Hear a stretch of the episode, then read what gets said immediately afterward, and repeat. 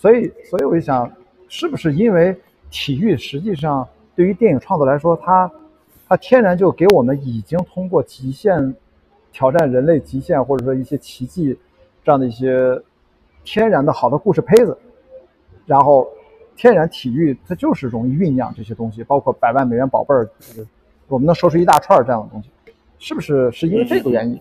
而并不是说大家对体育多么热爱，更重要的是因为在体育领域领域里面的故事，它就是很容易打动人，很容易让人觉得很震撼啊！冬奥会，你看最近我们看的这些，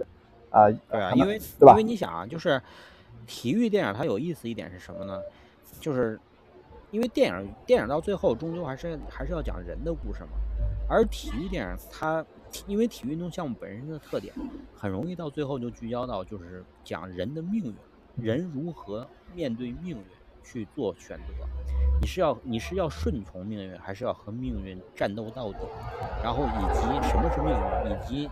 你如何是看待自己是成就是生而为人，你该如何去面对你和命运的关系？嗯我觉得在体育项目里面是在，尤其是在竞技体育项目里面，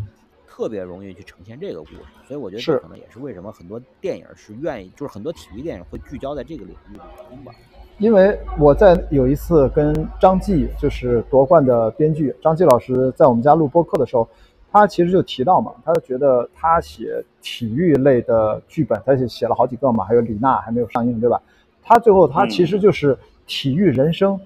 呃，这四个字儿对他而言，他觉得人生是要大于体育的。最终，其实他写的是人生，就跟小北说的那个有点呼应。我自己的切身感受就是，我自己从事呃业余爱好，超马越野跑，现在是环球帆船赛，都是极限类的超长耐力型的这种户外运动，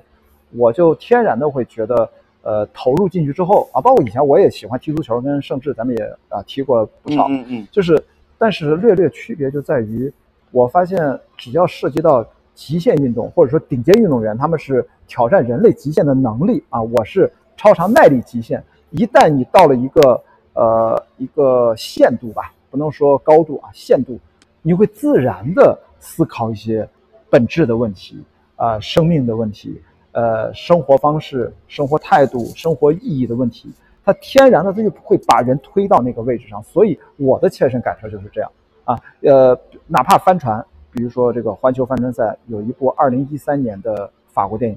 叫《孤身一人》，讲的就是单人环球不间断，呃，忘带那个赛事，它天然它就会形成一系列这样的话题。我所以我就在想，是不是这就是大家喜欢在体育运动里面去找故事的原因？一旦你走向一个极致，那个东西就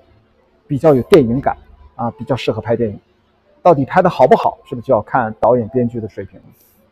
这是我对，我我觉得是他，其实他在一个，他是对于人物塑造来讲，塑造来讲，他是有帮助的。就是体育本身，它往往是人要进入到一个呃癫狂或者更极致的状态下，不管是跟自己对抗还是跟对手对抗吧，他的那个戏剧张力本身就会带动了一些观众的那种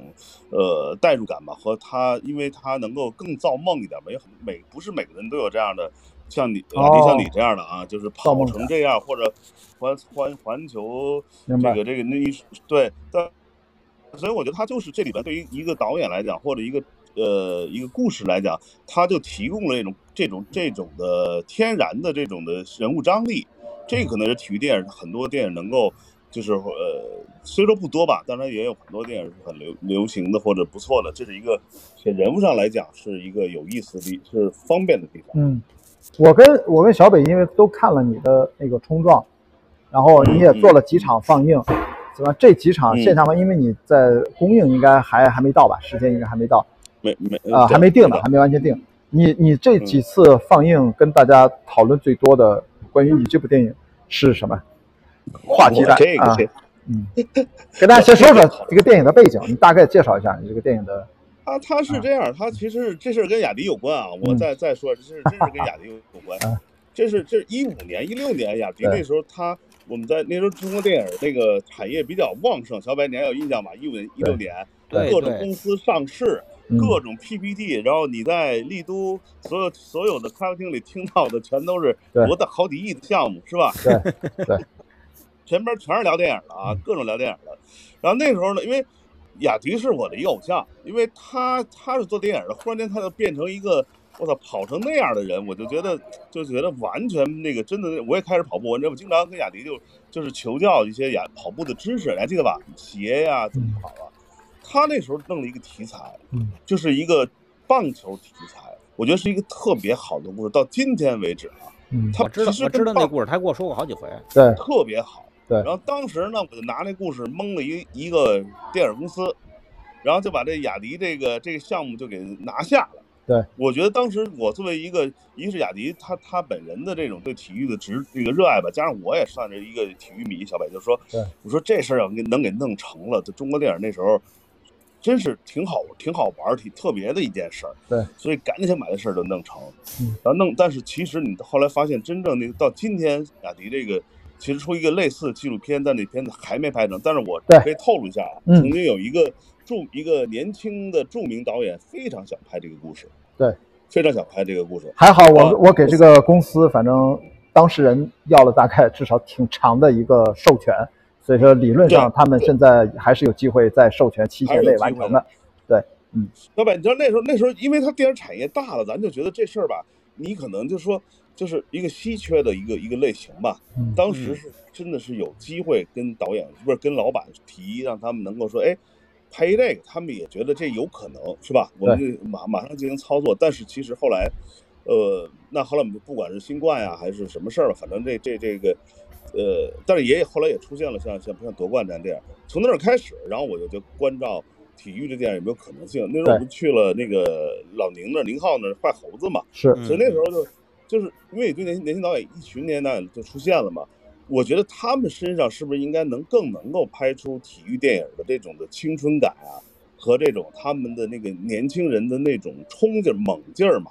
所以那时候就让他们来来做这个。就是给人这题材，但是当时也想做雅迪这个这个棒球这项目，但后来因为一些商商务上的谈判没谈拢嘛，嗯，那那时候就说让他们拍另外一个体育类的片子。那时候好像，哎，那时候有《摔跤吧》吗？应该没有吧？呃，后来有的，后来有的，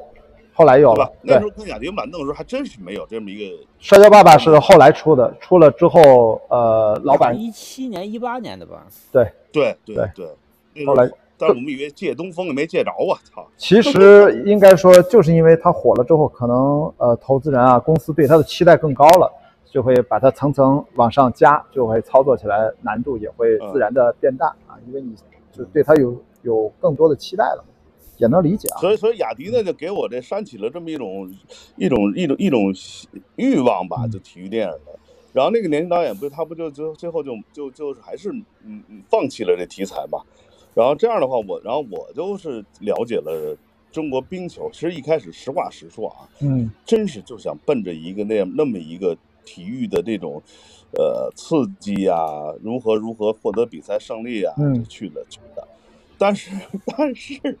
真的，一进入中国冰球的那个真正的领域，发现这事儿，嗯我操，不是我想的这样。嗯，对你抱着预期，发现实际的现实是另外一个样子啊。这个运动发展的阶段什么的，明白？对，虽说它也有竞技体育里边，其其实你你你运动员，其实咱们知道雅迪，咱你、嗯你你不算职，你都不，你应该业余爱好者业余爱好者吧。其实啊职业运动员小北，对他那个他那个生命的，他的运动生命的，对于人来讲，他那个时间是非常的，怎么说？他他很短暂的，嗯但是他那短暂时间能决定了人的命运啊，嗯对吧大概其了解一下。对对吧？就是所所以说，所以说他那里边让我感兴趣的结果是那个少年在。呃，还是利用体育这个项目吧，这个冰球本身的项目，他们如何完成他们成长的这个故事，让我觉得就是就是就就就跑到那边去了。他也不是一刚才咱们说的那种一个真正的体育竞技的的的那种电影，对，明白。所以说，就自然的回到咱们刚才前面说的，你做的这个冲撞，其实也最终是关注了一批呃，算是青青少年啊，十八岁之前，对十八岁之前的他们的一群一群年轻人的故事啊，应该应该怎么嗯嗯嗯成长的故事，成长的故事。对对对，小小北反正是应该在大荧幕看的吧？对对对，怎么样？你们那天讨论的多吗？啊，那天我我我主要是在底下听那个盛盛导在台上讲，对就是讨论的其实挺丰富的，因为那天主要是算是个亲友场吧，所对以大家讨论的讨论的这个方向什么的也都角度都蛮都蛮多的。对，反正对我来说，我这个电影给我留下了一个就很深刻的印象是什么呢？它是一个就是呃很特别、很有趣，然后很任性的电影。嗯就是我觉得对于当下的中国电影来说啊，任性这其实是一个特别难得的事儿，一一定要保留住。为什么呢？因为那天老尚在现场聊到一事儿，我我挺有感触的，就是现在大家在拍这种所谓的商业类型片的时候，就是商业类型片就是在其实是一个很丰富的概念，但是现在大家也开始拼命内卷了。嗯卷到最后是什么呢？就是就是只要拍一说拍冰球，然后老盛，我跟你这么讲，就是比方说你可能不用看剧本，你都能猜出来那帮人交上的故事大概是什么样。呃，是的，是的，是的，哎，对我，你既然说的这个卷，我为什么今天有这个题目？我就一直很好奇，不是曾经有一阵在报霹雳项的时候，我忘了是因为什么原因，难道是冬奥会之前，还是两年前，还是什么？他有一阵儿报批了特别多体育项目的呃呃，不不只是冰球，就各种体育运动类的项目的电影，好像感觉要雨后春笋要爆发了，结果到后来好像拍出来的很少吧？就这个事儿，到底是卡在什么地方了？就是不能批量的出来很多啊。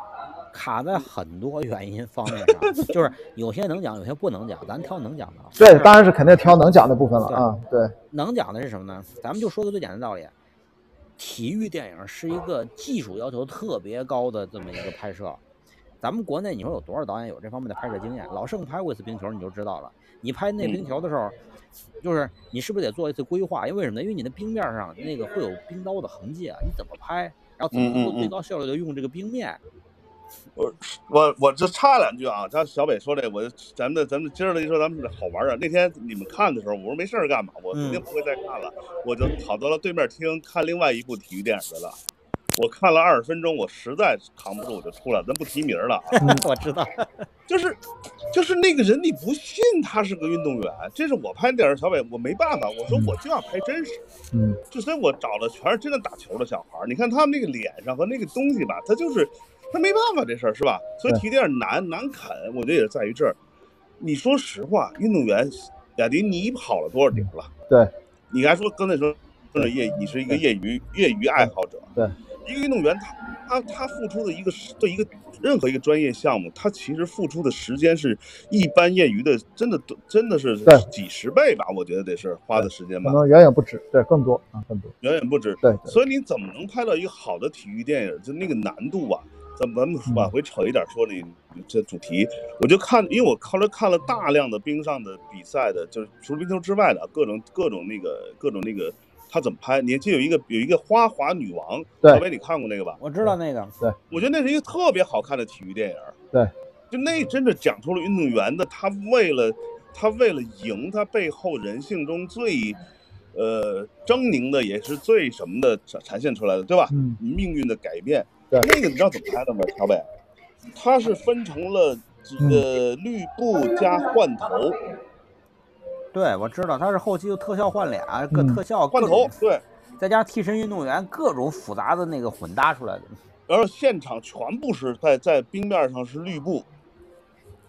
就是就是呃运动观众席啊，嗯我操！我一看那个，我说我操！我说我真是土法炼钢，亚林。嗯但是我是也是大量的去找，通过非通过一些国外社交网社交媒体，就跟那些摄影师啊，包括导演，就跟他们联系嘛，他们把他们一些现场拍摄资料全拿过来看。我一发现，哦，这事儿能干，因为冰球这事儿，就是你他们也没钱，在国外好多这个他其实就是他们有些很多方法，就是呃。就是就是一个原则吧，怎么拍真实吧。嗯所以体育里头，我觉得夺冠让我感动的还是他有些他的那个当年还原了一些场景啊，嗯那些场景还是挺动人的，是吧，小伟？嗯对，你会带入他那个那个记忆。所以说，体育电影难就是，呃，先别说我的电影，难就难在就是你怎么把那个人在那种极限的状态下的真实的东西能拍出来，这个是太难了，嗯，真的太难了。嗯